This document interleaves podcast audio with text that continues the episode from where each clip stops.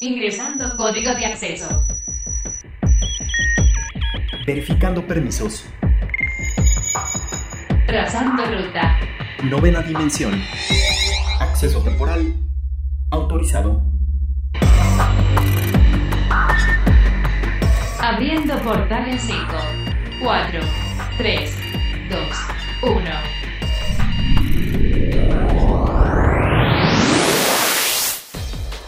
Novena dimensión, estos son los datos que tienes que saber. Hogwarts Legacy ya tiene fecha de estreno. God of War Ragnarok tendría versión para PlayStation 4, además de PlayStation 5. Mictlan A Nation Mythical Tale. Switch vende más de medio millón de consolas en dos semanas. Los mandos de Xbox funcionan con pilas por un acuerdo a largo plazo con Duracell. WhatsApp cambiará sus términos y condiciones. Amazon compró aviones para que sus pedidos lleguen más rápido. Entrevista con Rebeca Gómez. Hola, ¿qué tal? Bienvenidos a la novena dimensión. Yo soy Carmen y me acompaña en cabina Ryuk. ¿Cómo estás, Ryuk? Hola, Car, ¿cómo estás? Muy bien, un placer saludarlos nuevamente. Recuerden que nos pueden escribir al hashtag novena dimensión o a nuestro Twitter que es arroba carpam13 y arroba Ryuk1505. Portal Gamer. Avalanche Software es el encargado de desarrollar el juego de Hogwarts Legacy, un título que ya vimos en el 2020 que se estaba ya anunciando y que a muchos Potterheads emocionó porque este es un juego de mundo abierto donde vas a poder pues navegar dentro del mundo de Hogwarts y del mundo de la magia y que precisamente te va a dejar explorar y descubrir muchas más cosas específicamente de la magia, vas a poder hacer pociones, hechizos y muchas de las cosas que vemos en, la, en las películas se van a poder hacer ahora realidad. Pero lo más importante de esto es que por fin tenemos una fecha de estreno. Así es, Car, por fin ya sabemos cuándo se va a estrenar este juego, ya que en algunas tiendas de videojuegos ya incluso está la preventa disponible, pero nos tenían a ciegas, no teníamos claridad de cuándo lo íbamos a tener, sabíamos que se iba a estrenar en el 2021, pero no teníamos con certeza esa fecha, incluso en redes sociales se estaba estipulando que tal vez a principios, o sea enero, febrero, podría estarse lanzando este título de Hogwarts Legacy. Sin embargo, ya tenemos la fecha y esta es para el 31 de marzo. Es la fecha que está pactada. Hasta ahora esperemos que se cumpla porque a causa de la pandemia sabemos que el año pasado todavía en 2020 tuvimos varios estrenos que aseguraban fecha y se fueron retrasando. Sí, de hecho yo esperaba que este juego se iba a estrenar a mediados o finales de 2021 tomando en cuenta que apenas estaban haciendo el, el anuncio. Sabemos que muchas veces los desarrolladores lo anuncian con tiempo como para ir preparando a la gente e ir lanzando diferentes tipos de trailers como para para causar esta expectativa. Sin embargo, la verdad estoy muy feliz y agradecida de que sea más pronto de lo que yo esperaba. Y como mencionas, esperemos que en toda esta situación no haya retrasos dentro del juego y podamos disfrutarlo lo más pronto posible.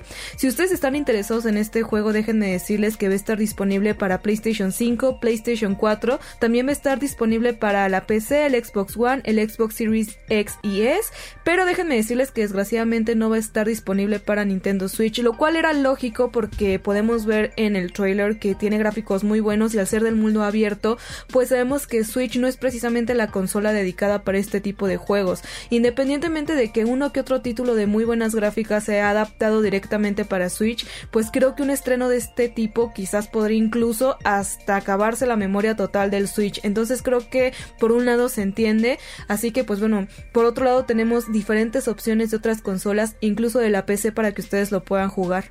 Así es, es un juego que vamos a poder tener, al igual que otro estreno que también estamos esperando con muchas ansias, Car.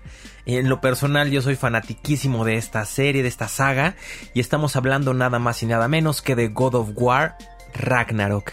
Ya se tenía mucha expectativa ya que desde el 2018 se sabía que se iba a lanzar un nuevo juego a, raíz de esta nueva versión que se tuvo para PlayStation 4 de God of War, donde ya incluso se cambió la métrica, se cambió la dinámica de cómo se venían jugando los juegos de God of War. Anterior a este juego eran juegos solamente de pues de atacar, teníamos algunos comandos, era un muy buen juego de todos modos, pero no se tenía este mundo abierto, como ya lo pudimos tener en esta última versión para God of War y además obviamente para los que pudimos terminar ese juego, era más que obvio que iba a haber una secuela donde, obviamente ahí no lo dejan ver, el villano principal al parecer va a ser Thor.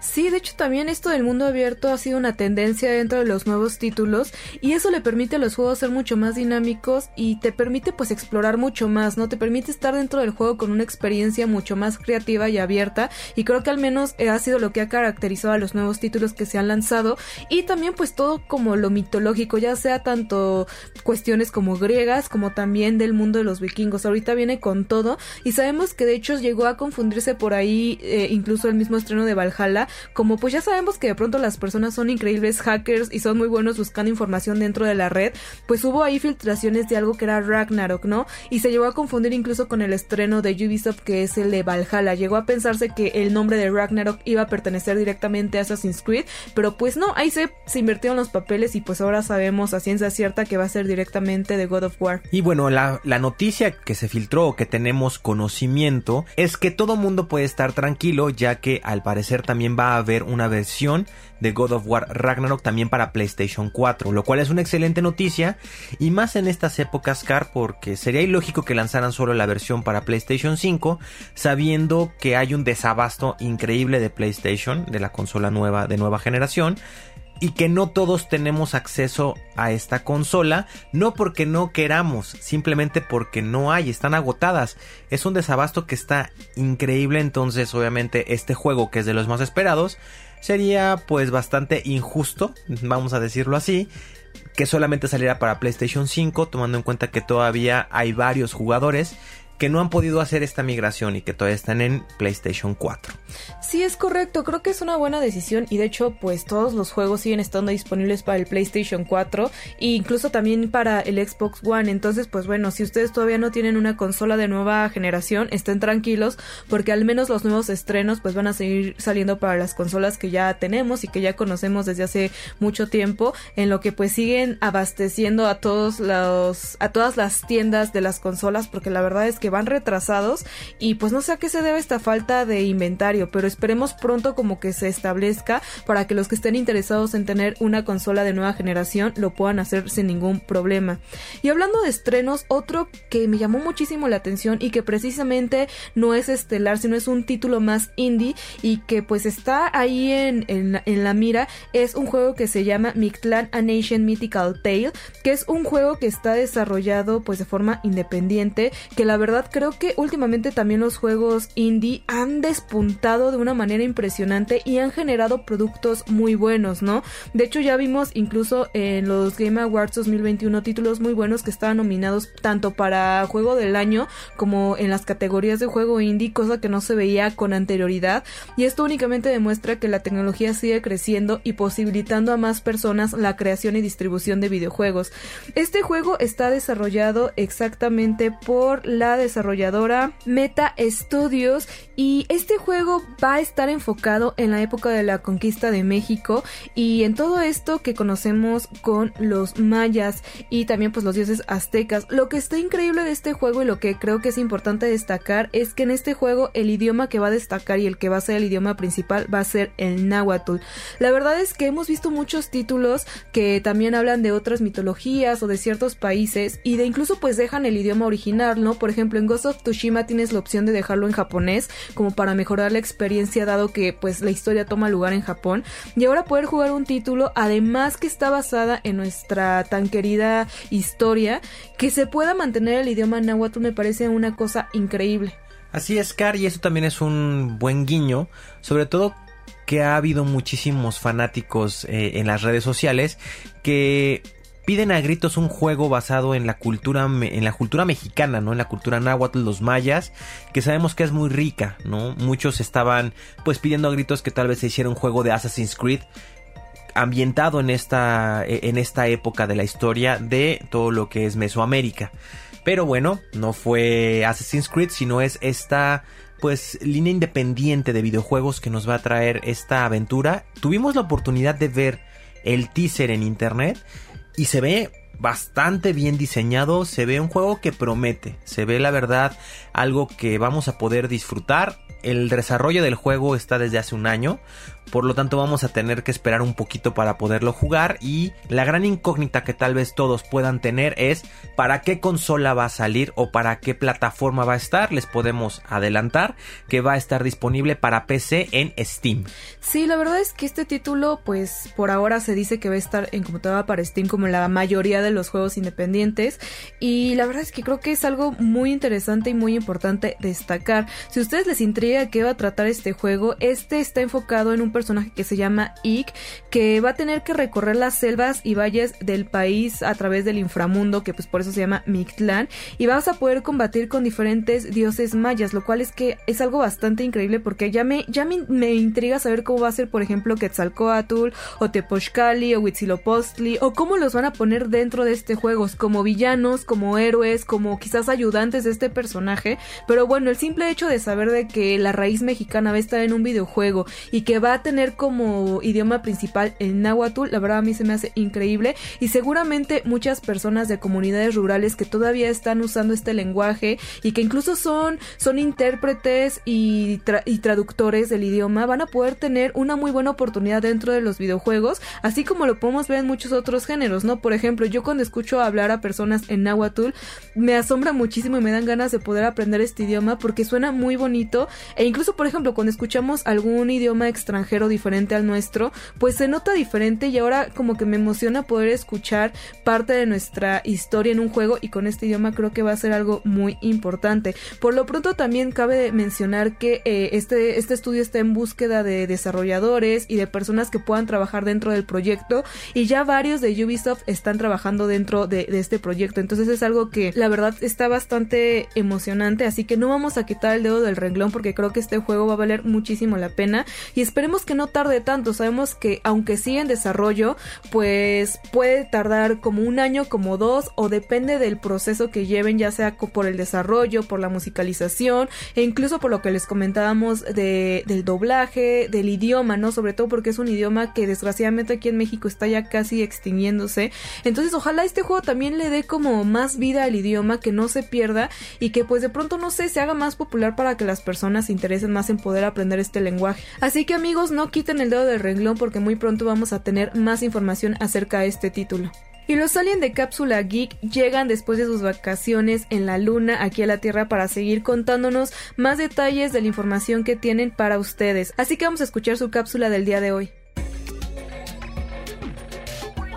Hola Car, hola Ryu, ¿cómo están el día de hoy? Yo soy Rob, uno de los aliens de Cápsula Geek y estoy muy orgulloso de regresar a la novena dimensión. Estoy una vez más aquí para hablarles del mundo de la tecnología y gadgets. Lamentablemente la pandemia mundial sigue vigente y a pesar de que muchos creíamos que para estas fechas la situación mejoraría, muy tristemente los casos están aún en aumento. Esto ha ocasionado que los cubrebocas se hayan vuelto parte de nuestro día a día. Por ende, han salido todo tipo de diseños desde el clásico cubrebocas clínico hasta cubrebocas inteligentes con uso de tecnología Bluetooth. Así es, como lo escuchan terrícolas, en este momento podrías estarte preguntando, ¿para qué quisiera un cubrebocas con Bluetooth? Bueno, pues de eso te vengo a contar el día de hoy. Clio es el nombre del cubrebocas inteligente que protege contra el COVID-19. El dispositivo tiene un innovador diseño que mezcla tecnología, salud y estética impecable a la vez. Fue hecho en Italia por dos emprendedores españoles llamados Álvaro González y Simona Lacagnina. Juntos desarrollaron este cubrebocas que utiliza tecnología de punta para autodesinfectarse, medir la calidad del aire y alertar de focos cercanos de coronavirus. La parte frontal del cubrebocas es completamente transparente, esto con la intención de ser inclusivo, ya que quienes tienen problemas auditivos y entienden a través de leer los labios de no tendrán conflicto con esta actividad. Claro que todo esto es gracias a la conectividad que tiene con una aplicación para teléfonos móviles y una serie de sensores. El cubrebocas también es capaz de informar sobre la respiración y la frecuencia cardíaca de quien lo porta, lo cual resulta útil a la hora de prevenir enfermedades respiratorias. Sabemos que de los primeros síntomas al contraer COVID es que nuestros niveles respiratorios bajan, así que si nuestro nuevo dispositivo detecta eso, sería mejor irte a hacer una prueba clínica. Otra característica es que cuenta con una estación de carga que funciona a través de un sistema integrado de luz ultravioleta. Esta luz sirve para que se pueda recargar mientras se desinfecta. Como si fuera poco, su cubierta transparente cuenta con un sistema para evitar que se empañe el material al respirar, así como la integración de filtros antimicrobianos y de carbono activado. Por último, no podría faltar que este dispositivo contará con un micrófono por si debes contestar alguna llamada o grabar una nota de voz. Nunca pensé que fuera a existir un cubrebocas de este calibre. Sin duda es sumamente impresionante. Claro que esta tecnología no sería económica, pues su precio es de 250 euros que se podría traducir a unos 6.400 pesos mexicanos. Cuéntanos, Terrícola, ¿tú comprarías este cubrebocas inteligente? No olvides que puedes comunicarte con nosotros a través del hashtag novena dimensión o en nuestra página de Twitter arroba cápsula geek mx y en YouTube donde estamos como cápsula geek. Y recuerden, súbanse a la nave. Portal Gamer. Y las ventas de Nintendo Switch siguen creciendo en Japón y yo podría decir que alrededor del mundo y esto debido al desabasto que tenemos en las consolas de nueva generación como lo es el PlayStation 5 y el Xbox Series S y X. La verdad es que esto era de esperarse, ya habíamos platicado en la novena dimensión de este tema, pero las ventas siguen creciendo de manera exponencial. Así es, Car, la verdad los números están muy interesantes porque Nintendo Switch está aprovechando muy bien este lanzamiento de consolas donde hace unos cuantos programas incluso lo comentaba Muscar que cómo Nintendo Switch iba a poder competir con estos lanzamientos de nuevas consolas, pues al parecer le está yendo mucho mejor, también por la situación del desabasto. ¿No? Sabemos que no hay suficientes y los datos son increíbles porque de ese medio millón de consolas que vendió en dos semanas Switch, para que nos demos una idea de lo que estamos hablando, PlayStation 5 solamente ha vendido 23.000 unidades y Xbox Series X y S un total de 339 consolas. Ahí Xbox le está costando trabajo a pesar de que es una consola que anuncian como muy potente y que al parecer de las que están es la que mejor desarrollo técnico tiene en cuanto a capacidad, en cuanto a gráficos y en cuanto a velocidad no está vendiendo lo que creo que Microsoft le gustaría que vendiera. Claro, bueno, esto dentro de Japón, sabemos que eh, Japón es un país primermundista muy nacionalista y lógicamente al tener dos consolas grandes dentro del país, pues lógicamente se irían directamente por Nintendo Switch y PlayStation 5 y al haber desabasto de PlayStation 5 definitivamente cuál es la segunda opción 100% pues es Nintendo, aunque yo podría decir que para los japoneses siempre la primera opción es Nintendo y posterior a esto ya está el PlayStation. Entonces como que sí dentro de Japón se deja muy rezagado el, Xbox lógicamente, pero yo creo que si nos ponemos a analizar un poco el lado de Estados Unidos, la cosa va a cambiar totalmente. Quizás en Estados Unidos está un poco parejo y sin embargo me atrevo a decir que las ventas a comparación de PlayStation y Xbox van muy a la par, a diferencia comparándolo con Japón, que sabemos que ahí el Xbox está quedando muy rezagado. Claro, Car, esto sabemos que no también es porque la consola sea mejor que otra. Sabemos que en gusto se rompen géneros, pero sí tenemos que admitir que mucha gente se está inclinando más hacia la PlayStation 5 por las exclusivas que se anunciaron el año pasado que iba a tener. Que la verdad es un catálogo muy atractivo y muy extenso el que tiene PlayStation y Xbox ahí la lleva pero no tiene tantas exclusivas como PlayStation. Entonces ahí puede venir un poco esta, esta inclinación hacia una consola más que con la otra.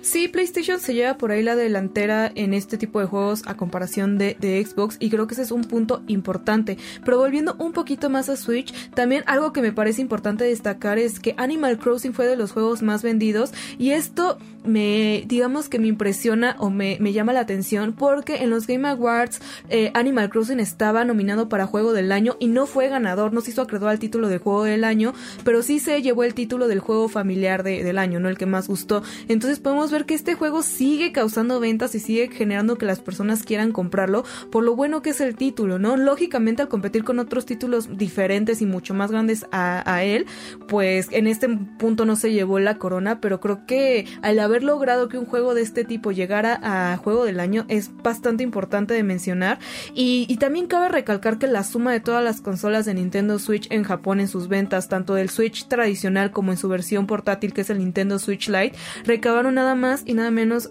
que la hermosa y gran cantidad que, de que fue de 17.5 millones de consolas vendidas en Japón. Es muchísimo. Es muchísima la cantidad de consolas que vendieron y pues bueno, ¿no? La verdad es que pues si por un lado está viendo escasez, pues las personas no piensan más y, y van a comprar. En algún punto como comentábamos dijimos, oye, ¿qué va a hacer Nintendo? Pues Nintendo yo creo que ya sabía lo que iba a pasar y estaba sentada en sus laureles, simplemente dejando que las cosas fluyeran, ¿no? También sabemos que de antaño la rivalidad entre PlayStation y Nintendo ha sido muy fuerte porque pues anteriormente los de Sony hacían las tarjetas de audio de Switch y pues bueno, ahí hubo esa ruptura y esa separación y se crearon estas dos grandes empresas de videojuegos y que pues bueno, no seguramente Nintendo estaba muy feliz viendo cómo a pesar de que habían salido dos consolas grandes de nueva generación, pues ahora siguen vendiendo y lo seguirán haciendo, yo estoy segura. Claro, además sus versiones especiales, como bien lo mencionas volviendo un poquito, retomando el tema de Animal Crossing, sabemos que hay una consola de edición especial de Animal Crossing de Nintendo Switch, que tiene los Joy-Cons con colores alusivos a, este gran juego y muy entretenido, la verdad, dentro de la sencillez que puede llegar a tener su diseño, es un juego muy, muy, muy divertido que te va a hacer pasar, la verdad, horas y horas de, de, de juego muy interesante tú mejor que nadie lo sabes, Cardia, que tú eres fanática de ese, de ese juego. Y bueno, ahí está Nintendo sobreviviendo y superando a PlayStation y a Xbox, al menos en Japón. Así es, amigos. Entonces, pues mejor ustedes escríbanos al hashtag novena dimensión dentro de estas tres grandes consolas que tenemos en el mercado. Ustedes por cuál se van? ¿Se van por Nintendo, por PlayStation o Xbox? Y otro tema tabú e importante a tratar es la cuestión de que los mandos del Xbox usan pilas. Desde el Xbox 360 pudimos darnos cuenta que los controles eran de pilas, que es algo que no le ha gustado a muchos jugadores porque obviamente la inversión o el gasto que tienes que hacer para pues tener pilas y poder jugar con tus controles pues es bastante alto porque sabemos que las baterías son costosas. Además de que pues es fomentar eh, la contaminación con las baterías porque las baterías no son nada fáciles de reciclar ni de desechar. O sea no las podemos tirar en cualquier lado. Es importante que una vez que junten cierta cantidad de pilas las lleven a algún depósito de reciclaje para que hagan lo pertinente con ellas. Y lógicamente si nos ponemos a pensar un poco más en cuántas horas al día jugamos y cuántas baterías al año vamos a gastar, pues es un punto importante. De hecho, se llegó a rumorar que pues el mismo Xbox tenía como un convenio con Duracell y es por esto que se hacían los mandos eh, con pilas. Con pilas. Eh, sin embargo, pues esto es algo importante de lo que queremos platicar aquí en la novena dimensión. Así es, es yo le veo también ahí ese detallito. Digo, obviamente la opción siempre va a ser tener este adaptador para poder jugar con Exacto. cable, ¿no? Y no perder el tiempo, porque a mí me llegó a pasar alguna vez que como a las 11, 11 y media de la, de la noche me quedé sin pilas y fue como de... ¿Qué, y qué ahora, haces? ¿Dónde compro pilas, no? A menos Sí. que te vayas a aventurarte en la O noche. a andas ahí buscando por o sea, todos los controles que tengas, a ver cuál le quitas, cuál le pones. O sea, andas desarmando todos tus aparatos electrónicos para ponerle pilas a tu control. Así es, y si vemos que realmente ya un paquete de pilas de una buena marca son pilas costosas. Estamos hablando que un paquete de pilas de 4 baterías AA en promedio te cuesta entre 80 y 95 pesos dependiendo la marca. Son costosas. ¿Por qué decimos? Muchos ahí nos podrán decir, ay, bueno, pero hay alternativas de marca libre, como por ejemplo en algunas tiendas de electrónica las tienen, pero sabemos que esas pilas No te duran tanto como te durarían unas de buena marca. Entonces ahí también es un, una gran desventaja que yo también le veo, a diferencia de otras consolas que tienen sus mandos con su batería recargable. Entonces siempre puedes asegurar eh, el juego y si se te llega a terminar la, la pila de- del inalámbrico, simplemente lo conectas mediante el cable USB y puedes seguir jugando y jugando y jugando. Sí, la verdad es que aquí es un arma de doble filo. No sé ustedes allá afuera y que nos están escuchando qué opinen al respecto. Eh, nos encantaría saber su opinión al respecto de qué prefieren, si un mando recargable o con baterías. Porque yo ahorita me pongo a pensar un poco en retrospectiva en mi vida gamer.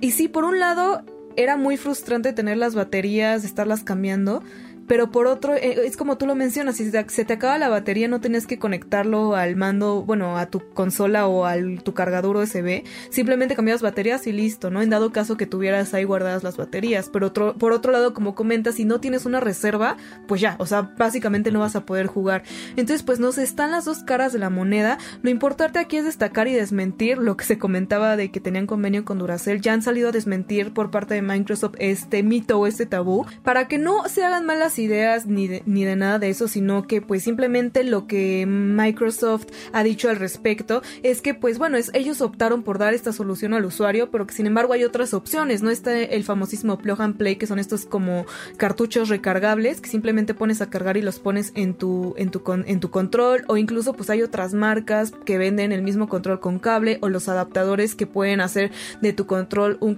un control alámbrico. Entonces pues bueno, lo importante aquí es que ustedes nos platiquen qué es lo que opinan al respecto, sobre todo por lo que platicábamos de la contaminación y de la situación ambiental. Creo que esto es importante y yo esperaría que pues Xbox lo considere más que nada que lo vea por una situación global y de reciclaje más que como por la comunidad al usuario. Yo creo que eso es importante destacarlo y ponerlo en la mesa. Así que pues bueno amigos, escríbanos al hashtag novena dimensión qué opinan al respecto. Novena dimensión. Novena dimensión circuitos y transistores.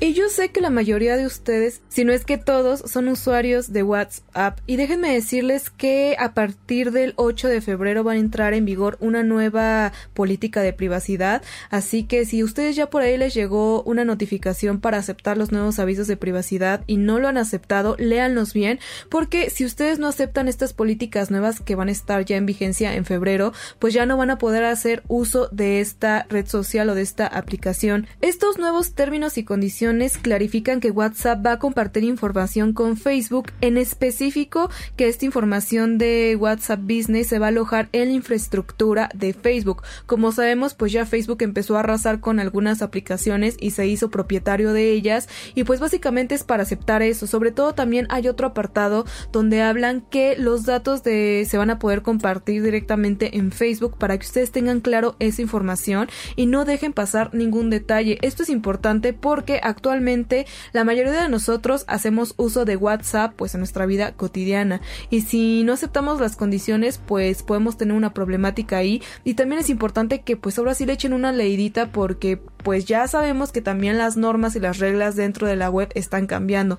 Entonces denle una leída. La verdad es que no es nada pues de qué alarmarse pero sí es importante que le echen un ojo. Esto ya es algo que viene haciendo Facebook con algunas otras de sus aplicaciones como lo es con Instagram. Todo esto es parte de una suite que se llama Business que es obviamente muy diseñado para los creadores de contenido que están en Facebook. Sabemos que últimamente Facebook ha estado con todo, también impulsando a estos creadores de contenido y sobre todo a los que tienen una tienda virtual en el mismo Facebook. Esto obviamente ayuda a que no tengas cuatro o cinco aplicaciones para hacer diferentes cosas, sino que desde Facebook tú puedas controlar todo, ¿no? De tal forma que si publicas algo en tu Instagram, también se vaya a Facebook y tengas esta información. Sobre todo también en este punto con WhatsApp va a ser mucho para los contactos de venta, que ya sabemos que mucha gente tiene sus tiendas virtuales en Facebook, sus páginas de tienda y pueden comprar algo y luego muchas veces ponen el número de, de WhatsApp para el contacto. Bueno, ya ahorita va a ser unificado, entonces ya si en WhatsApp lo conectas te va a conectar con tu página de Facebook. Lo cual está bien, como bien dices, no es nada de que alarmarse, no es que le estés este, ahí autorizando a compartir información confidencial, a Facebook simplemente es como parte de esta unificación en su business que tiene Facebook. No sé ustedes, pero yo no me acomodo con eso, como que estoy tan acostumbrada a que cada red social es una independiente a la otra y unificarlas me hace una locura. O sea, una vez ya que salió esta nueva actualización para Instagram donde los mensajes de Messenger se pueden mezclar, con los de Instagram y así, o sea, es una locura porque las mismas personas que me contactan por Facebook no definitivamente no son las mismas que me contactan por Instagram. Entonces me hacía un como una locura mental, como que de pronto en mi Messenger me llegan mensajes de Instagram, o sea, terminé por deslinkear eso, ¿no? Pero al menos Facebook, pues ahí como que está queriendo unificar todas sus redes sociales como en una, lo cual se me hace pues raro, ¿no? No sé ustedes qué opinan al respecto, pero al menos a mí no me está agradando esa fusión y yo por eso no la doy de alta y agradezco también por parte de Facebook que no sea obligatorio, ¿no? Que sea una cuestión opcional y pues me lo dejen así, como yo lo conozco y como lo quiero tener. Eso es algo que como bien comentas, Car, es algo que tiene de positivo, ¿no? Que si no lo quieres linkear, no lo haces. o sea, eso también no es como dices que si quieres utilizar o ser usuario de Facebook, forzosamente lo tengas que hacer. Pero pues bueno, son de las cuestiones que siguen evolucionando en las redes sociales y que como esto nos vamos a encontrar muchísimas más en un futuro, Car. Entonces, eh, es una forma en la que puedes estar conectado de diferente forma. Eh, y, vuelvo al mismo punto, esto es más diseñado para gente que tiene una página de contenido o que realmente da un servicio o una página de business o de negocio desde Facebook. Obviamente si tú eres una persona que solo utilizas el Facebook para divertirte, pues no creo que te sea muy cómodo estar linkeando tus cuentas. Sí, no, la verdad es que es cuestión de comodidad o tal vez seguramente ustedes, alguien nos puede decir que pues quizás la acomoda como juntar todos los mensajes de todas las redes sociales en una sola, ¿no? Y listo, o sea, te quitas de problemas de estar revisando mensajes de otras redes sociales y lo tienes aglomerado en uno, pero en gusto se rompen géneros, solo es cada quien que se adapten, pero sí revisen muy bien las actualizaciones y las nuevas políticas y de privacidad que estamos teniendo porque seguramente al menos en lo que resta del 2021 estoy segura que va a haber más así que tengan cuidado con qué aceptan porque también hay otras que tienen cláusulas raras así que siempre tiene una leidita nada más para enterarse de qué va antes de dar aceptar a las políticas. Y alguien que tampoco está perdiendo el tiempo dentro de toda esta industria tecnológica es Amazon. Sabemos que a partir del confinamiento que hemos tenido por el COVID-19 pues Amazon ha crecido muchísimo porque al no poder salir a las calles a comprar cosas que necesitas pues todos hemos recurrido a internet a buscar algún producto o alguna, pues algún elemento, algún objeto que necesitamos en nuestro día a día y que pues por la situación no podemos salir a comprarlo. Así que Amazon pues no pierde el tiempo, se pone las pilas porque la política de Amazon siempre ha sido eh, llevar lo que sea a donde sea, o sea, siempre ser muy puntuales en lo que quieren hacer y es por eso que por primera vez Amazon ha, ha comprado 11 aviones Boeing 767-300 que pues busca hacer sus llegadas todavía más rápido. Yo no sé cómo van a lograr esto que sea más rápido porque de por sí Amazon es una empresa que es muy puntual y muy veloz al momento de sus entregas y pues no sé amigos, ¿qué tal que el día de mañana pides algo y te llega en cuestión de dos horas? No lo sé. Así es, Car, esto es algo que ya también están haciendo varias marcas que también se dedican a esto. No sé si nuestros radioescuchas ahí también se han dado cuenta que también, obviamente, la otra empresa que también se dedica a vender cosas por internet, que es Mercado Libre, ya adaptó también algo parecido, aparte de aviones, también ya, ya adaptó camionetas. Esto obviamente facilita más la entrega porque ya no dependes de que un tercero te ponga en lista de espera o espérame porque ya estoy lleno y lo tuyo sale hasta el otro vuelo. Esto ya es determinante de que tú eres dueño y tú ya puedes crear estas rutas comerciales más rápido y más eficiente y que todo tenga obviamente la calidad de Amazon y que tú lo controles, lo cual está genial. Sí, esto de la velocidad es algo impactante. De hecho, Amazon ya tenía pues aviones rentados en Sarah Roads y pues bueno, no tenían otros aviones por ahí, pero ahora ya tener tanta flota de aviones no sé, o sea, me impacta el saber que lo hacen para llegar más rápido. Yo no sé qué tan veloz, o sea, no sé ustedes amigos se han comprado en Amazon, literal les llega el otro día ya sea en la mañana o por la tarde. Entonces, algo más veloz que eso, yo no sé, o sea, lo compras y te lleguen seis horas o cómo, cómo va a ser esa dinámica pues de velocidad de Amazon. Tal vez en un futuro, Car, como va creciendo Amazon, tal vez pues ponga tiendas o ponga algún almacén por región para esto que precisamente estás comentando, que tal vez tengamos ese acceso en, en cuestión de horas, ya no días ni semanas, sino en cuestión de horas, ya te puedan estar haciendo llegar tu, producto. Qué emocionante, falta ver qué tan rápido llegan sus productos, así que escríbanos al hashtag novena dimensión en cuánto tiempo el promedio les llegan sus cosas y pues si a futuro vemos pues un cambio, háganoslo saber en cuánto tiempo fue esa diferencia, ¿no? Para, para comparar qué tan productivo, qué tan bueno está haciendo esto y si es real que nos va a llegar casi casi que al alcance de un clic todo lo que pidamos. paralelo. Y amigos de la novena dimensión, ya está con nosotros una invitada muy especial. Ella es Rebeca Gómez, ella es actriz y directora de doblaje y pues muchísimas otras cosas más que ella hace y que el día de hoy nos viene aquí a platicar. Hola Rebe, ¿cómo estás? Hola, ¿cómo están? Súper bien. Pues muy feliz de que me hayan invitado a estar con ustedes y bueno, pues aquí comenzando el año, muy feliz con ustedes. Pues muchísimas gracias por dedicarnos un tiempo para platicar sobre todo de pues de los personajes y de algo que tenemos en nuestro día a día en todo lo que consumimos, ya sean videojuegos, películas, series, que es el doblaje y también en, los videojuegos la localización. Pero Rebeca, platícanos un poquito más primero cómo fue tu acercamiento al doblaje, cómo fue que tú te involucraste dentro de este mundo. Uy, pues fue casualidad. O sea, realmente yo nunca pensé dedicarme a esto, si bien desde niña pues tenía muchísimas actividades artísticas y me gustaba mucho la voz. Desde niña cantaba y después me involucré un poco más en lo que era actuación en cualquiera de sus opciones. Me gustaba hacer radionovela también, pero cuando fui creciendo, pues me gustó el teatro musical y fue lo que realmente me acercó más a doblaje. Eh, llegó un momento en la carrera, estudié la licenciatura en Administración Industrial y, llegó un momento en el que me tenía que tomar una especialidad y era eh, mercadotecnia, desarrollo comercial le llamaban en ese entonces.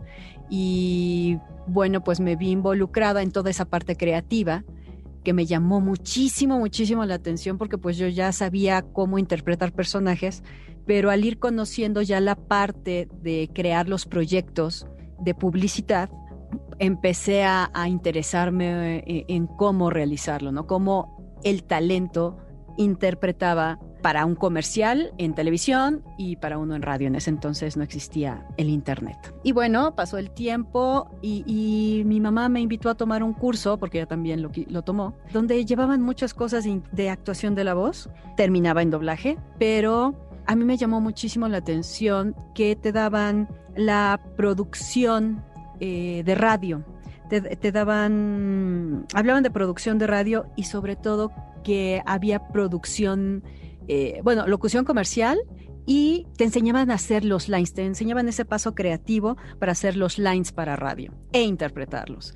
Entonces me llamó mucho la atención, por eso realmente entré y bueno, ahí conocí personas maravillosas como don Esteban Siller. Realmente era una escuela, se llamaba Art Spot, en donde estaba Luis Alfonso Mendoza asociado con eh, don Esteban Siller y crearon una escuela para acercarnos a el doblaje, aunque yo no tenía la más mínima y remota idea de lo que era el doblaje. Sí sabía que existía, pero no era algo que me interesara. Me acerqué más por la parte de producción de radio e interpretación de todos esos lines comerciales con la voz, que es la parte más difícil, actuar con la voz. Y algo que en ese entonces era de 30 segundos, vender toda una historia en 30 segundos para darle figura o imagen a un producto, bueno, a mí me apasionó y bueno, pues eso me acercó, conocí a estas personas, era Luis Alfonso Mendoza y donde Esteban Sillera a la cabeza. Luis Alfonso Mendoza daba doblaje, eh, eh, don Esteban Siller daba eh, interpretación radiofónica, pero lo que sucedió ahí es que creé un link muy especial con don Esteban y él me compartía muchas de sus experiencias en teatro. Él hizo mucho teatro musical también y, me compartió el por qué estaba enamorado del doblaje, qué era lo que le encantaba del doblaje, el reto del doblaje y demás, aunque nunca me dio una clase de doblaje. Y poquito a poquito me fue involucrando en esto, es, fue un curso que duró más de dos años y cuando lo terminé me acuerdo que don Esteban me dijo, pues a ver si es cierto. Y junto con otros dos compañeros, Ángel, que ahora está en Estados Unidos, sé que trabaja en el mundo del cine, y Gabriel Ortiz también fue mi compañero y somos los únicos tres de esa generación que nos mantuvimos y a la fecha nos mantenemos como actores y directores, Gabriel y yo. Pero mm, realmente fue, como se darán cuenta, fue una causa, eh, no, no fue algo que yo buscara como tal. Una cosa me llevó a la otra, ¿no? Pero no lo busqué desde el inicio, pero me enamoró de lo que él estaba enamorado. Y cuando terminé mi carrera quise probar, dije, terminé mi carrera a los 21, mejor dicho, estaba titulada a los 21 años, entonces para mí era como, ah, quiero hacer algo más y me di mi año sabático para dedicarme a lo que era doblaje exclusivamente porque desde la mitad de la carrera yo ya me empezaba a reportar por las tardes en doblaje después de, de, la universidad. Y pues al tomar ese año sabático me quedé en doblaje y mi año sabático ya lleva 23, 24 años, ¿no? por eso llegué. Ahorita justamente nos estás comentando esta forma de interpretación, que eso es lo complicado, ¿no? Realmente darle esta vida a un personaje. Eh, sabemos que a lo largo de tu carrera has interpretado varios personajes interesantes e importantes, pero cuéntanos, ¿con cuáles de estos personajes es con quien más te has identificado? Que le hayas puesto más tu esencia o que digas, este personaje tiene mucho de la esencia de Rebeca. Híjole, lo que pasa es que con todos te llegas a identificar en algún momento porque a menos que sean personajes que solamente duran un capítulo, nada más interpretas lo que te toca interpretar, vives ese momento con el personaje y ya. Y quizá ahí también porque por algo te lo dieron, por algo te identificaron con ese personaje y por eso te llamaron para interpretarlo. Pero si hay algunos que por algo voltearon y dijeron, ah, como Rebeca, o ah, esto tiene mucho de Rebeca y, híjole, pues quizá legalmente rubia, yo era muy fresa. Y, así, así como escuchan hablar a El Goods, bueno, normalmente Rebeca hablaba así con su familia, con sus amigos y, y normalmente hablo así. Tengo un carácter, sí fuerte, pero soy muy puntual en los comentarios, como Mandy, igual de, ah, quiten a este idiota de enfrente, que no me quita el tiempo. No, soy capaz de decir eso. Quizá no lo digo, pero sí lo pienso, ¿no? Es de, eh, me está quitando el tiempo, adiós, ¿no? Sí lo pienso, sí, Rebeca es así, pues. Oye, Rebe, y justo ahorita platicabas, ¿no? Que normalmente tú le das vida a ese personaje básicamente con las características que tiene. Eh, y por ejemplo, no hay un personaje muy característico y muy famoso dentro de la comunidad otaku que es Misa Amane, que de ah. pronto, sí, de pronto cuando tú haces un personaje para este, para el anime, las personas realmente a ti como actriz, pues te aprecian muchísimo y, y también identifican ya directamente a Misa como si tú le estuvieras encarnando. ¿Cómo fue hacer este personaje? Porque yo sé que ya fuera muchas personas estarán interesadas de saber cómo fue tu experiencia al hacerla voz de Misamane. Mira, la realidad es que nosotros no sabemos ni conocemos las series cuando llegan. Tuve la fortuna de que el cliente es la primera vez en mi vida y si no es que la única, que manda en orden toda la serie y todos los capítulos. Y manda un brief del proyecto completo antes de, comenzar la serie y desde las pruebas de voz. Entonces, el director que fue Rolando de Castro que aparte es un hombre muy disciplinado y que conoce lo que es la actuación y el doblaje de voz desde hace muchísimo tiempo y fue educado por los mejores y es, es excelente en su trabajo. Lo estudió, se asesoró, eh, es más, leyó el manga. Eh, y teníamos un fan de la serie que era el hijo de Marina Huerta y Adrián Fogarty, que, que eran los dueños del estudio en donde se grabó, que era fan y entonces Rolando le dijo, vente, tú nos ayudas. ¿Por qué? Porque él sabía como fan que iba, que, querían escuchar. Entonces, si bien él como director absorbía toda la información que tuvieron a bien dársela en orden, completa, para cumplir todos los requerimientos de la serie, del otro lado, pues teníamos la parte del fan, ¿no? Entonces daba su punto de vista de, ay, sí me gusta esto, ay, no me gusta lo otro.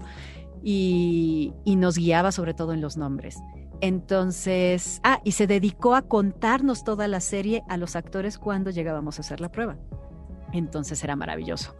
Y grabamos en orden la serie. Normalmente te mandan el capítulo 4, el capítulo 8, el capítulo 10, luego regresan al 1, luego al 7, luego al 3 y así se van. O sea, no les importa el orden.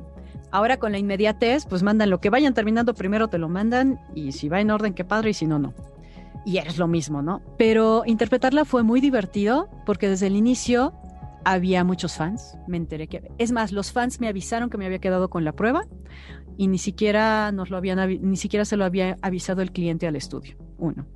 Dos, el cliente desde Japón lo teníamos enlazado para escuchar las grabaciones. Entonces desde el inicio nos daba su visto bueno. Nunca tuve problemas con ello, afortunadamente, y bueno, era maravilloso. Donde sí hubo un problema fue cuando nos mandaron el material doblado al inglés primero y sobre ese trabajar era horrible y, solicitaron que nos volvieran a enviar material en japonés porque era muy complicado, estaba desincronizado, entonces escuchabas por un lado el inglés que no coincidía nada con, lo que veías en pantalla, ¿no? Y al conocer la historia, pues te vas involucrando y el director te va guiando de mejor manera. Entonces cada una de las escenas nos la describía. Ah, aquí ya falta tal cosa. Ah, ok, perfecto. ¿Te acuerdas que te dijimos en la prueba que, que de repente se encontraba una libreta y entonces cambiaba su, su manera de pensar y quería cobrar venganza, pero después se enamoraba? ah, pues esta es la escena en la que encuentra el amor de su vida y, ah, ok. Y entonces se vuelve loca y se olvida del otro y, y, y se vuelve eh, todo su cabeza gira alrededor de Light. Ah, ok, perfecto, ¿no? Entonces ya sabía dónde iba. Y tener esas indicaciones no solo del capítulo, sino de toda la serie, pues ayudan mucho en la dirección y a nosotros como actores para entender hacia dónde vamos. El clásico, ¿quién soy, de dónde vengo y a dónde voy? Ya lo sabemos. Entonces te ayuda a desmembrar cada uno de los momentos y a interpretarlos de mejor manera, ¿no? Pero tiene mucho que ver con con la atención que tiene el cliente, ¿no? Que no era la distribuidora, era el, original, era el cliente original desde el inicio, entonces era maravilloso. Increíble, Rebe. Ahora, cambiando un poquito también a otra rama importante de, esta carrera y obviamente también de, tu vida, que es obviamente los videojuegos, ¿no? Eh, que es donde tuve la oportunidad obviamente de conocerte y de poder trabajar unos poquitos eh, meses ahí, ahí contigo. Pero cuéntanos un poco, primero la complejidad que es hacer la localización, a diferencia del doblaje, y cuéntanos también un poco de qué videojuegos has dirigido e interpretado también. Para comenzar esto, quiero que entiendan que el doblaje es la reposición de voz de un proyecto audiovisual ya terminado. Entonces ya tenemos toda la imagen puesta, con la continuidad, eh, la edición, todo prácticamente terminado. ¿Ok? Y entonces nosotros realmente estamos reponiendo la voz de lo que ya está en pantalla. Corte A, localización de videojuegos, que es, mejor dicho, en doblaje, ese es parte del proceso de postproducción de audio que se utiliza para la comercialización del proyecto en otros países. Corte A, localización de videojuegos, que estamos todavía dentro del proceso de producción. Entonces, si bien les decía que en doblaje nunca nos entregan en orden, nunca nos dan un brief del proyecto, nunca, ya tenemos un capítulo terminado al menos enfrente de nosotros, o al 90% terminado. Entonces tienes muchos elementos ya ahí, ya tienes la continuidad, la música, eh, los personajes con su vestuario, la época, la forma de hablar, la intencionalidad de, la situación. Puedes hacer un análisis de la escena, del diálogo, de Ah, de, los tiros de cámara, de, cómo eh, están narrando la historia visualmente y los acentos, la musicalización, el diseño sonoro, bla, bla, bla. Todo eso te transmite mucho, ya estando integrado te transmite todo. Entonces cuando hacemos doblaje prácticamente es abrirte para absorber todo lo que la escena te está dando y concentrarte en tu personaje y también comunicarlo en un nuevo idioma al ritmo y con la intención con lo que lo interpretaron los originales localización, como es un proceso de producción, pues ni siquiera están terminados los gráficos. A veces ni empezados están. Y si en doblaje no nos manden el brief y no nos lo mandan en orden, ahora imagínense cómo está en videojuegos. Simplemente recibimos una lista de líneas a grabar, que afortunadamente viene con ortografía, con correcta ortografía, como deberían también de llegar todos los guiones eh, de doblaje. Y vamos ah, ¿cómo decirlo? Tampoco tenemos un brief del personaje, tampoco tenemos un resumen como tal del personaje y, y no sabemos para dónde va la historia, no tenemos idea, estamos realmente a ciegas. Entonces el único elemento que tenemos para conocer el personaje, para hacer una selección de voces y para como actor atender lo que está lo que lo que vamos a hacer es un audio, es una frase en el idioma original. Y entonces tenemos que estar si no eres un actor de verdad, si no sabes hacer un análisis de personaje completo y especializarte en, en abrir tu oído y hacer un análisis por oído, pues tienes graves problemas. Para grabar doblaje, claro, hay una técnica que es de sincronía, que es de ritmo, que hay una métrica y labiales y, e instrucción del idioma te la da el director. Pero aquí muchas veces te dicen no hay cambio del script. A veces no sabemos si tenemos que ir directo a lo que ya dicen en el script. Y hay seis maneras distintas de grabar los audios. Que puede ser un poquito más corto, un poquito más largo, justo de manera estricta, aquí donde empieza, aquí termina, a ese mismo ritmo, o aquí empieza y aquí termina, aunque no vayas al ritmo del personaje, eres libre de decirlo como quieras, o tienes que ir justamente, tienes que hacer una sincronía con, el, con la gráfica del audio que, estás estás haciendo la reposición de diálogo, o eh, lip sync, pero esa es ilógica, porque nunca cuando hacemos el lip sync nunca están terminados los, eh, las imágenes. Entonces, lo último que hacen ellos son las bocas y los ojos. Entonces, nunca hay manera de hacer un lip sync porque tienes el todo terminado menos las bocas. No hay lógica. Entonces, es un reto para director y para actor. Y otra cosa, no lo ensayamos no conocemos el proyecto antes como en doblaje, que igual, ah, tienes un acercamiento por redes, ¿no? Dice, ah, se trata de tal cosa, ya medio sé, o para dónde va eh, el, el impacto del proyecto o de qué se trata la historia o qué nos trata de decir el desarrollador. No, hombre, aquí no, no hay manera. Entonces es un reto muchísimo mayor porque trabajas a ciegas y nos dan tasas de grabación. Si en doblaje nos dicen, ah, tienes dos, tres días para terminar este proyecto y tú te organizas a ver si trabajas tres horas un día, ocho horas después, diez la otra o los tres días son de diez horas de trabajo o de doce, ok y tú haces el ritmo de trabajo de acuerdo a cada uno de los del talento que está, perfecto. Aquí no. Aquí todo te dan ya tasas de grabación realizadas. Así trabajan los estudios por horas de grabación y el talento tiene que darte análisis, interpretación, fuerza ah, eh, y mm, bueno, lo reducimos a, análisis, ejecución, y la ejecución lleva interpretación e indicaciones, que son todas esas seis formas de grabar. Oye, Rebe, definitivamente este es un tema que da para muchísimo tiempo para platicar sobre pues anécdotas y pues que nos detalles cómo es este mundo, ¿no? Porque creo que apenas se está como visibilizando mucho más que años atrás y donde pues ya podemos ver que se está formando ya una carrera a partir de todo este tema. Rebe, muchísimas gracias por acompañarnos aquí en la novena dimensión. Definitivamente tienes que regresar para seguir platicando de este tema del cual podríamos estar aquí horas platicando y detallando temas que pues la verdad están bastante interesantes. Ay, pues yo feliz de la vida, mis redes ya saben, están abiertas. Y sí, creo que algo sí quiero comentarles, por favor, tómenlo en serio, no es un hobby, porque todas las personas que están involucradas en esto, para crear cada uno de los proyectos audiovisuales en cualquiera de las plataformas y, y ahora solamente de audio, todos están altamente preparados en videojuegos hay doctores en letras, lingüistas. Hay muchas personas con grados especializados para crear historias, dramaturgos impresionantes. Ustedes como público general pues reciben la parte para divertirse, la parte del entretenimiento y es maravilloso y para eso está hecho. Pero para ya estar de este lado, créanme, créanme que para hacerlo bien se requiere exigencia y disciplina. Y entre más capacitado estés, más oportunidad de estar en distintas especialidades tienes. Entonces, creo que la preparación siempre va de la mano con el éxito aquí.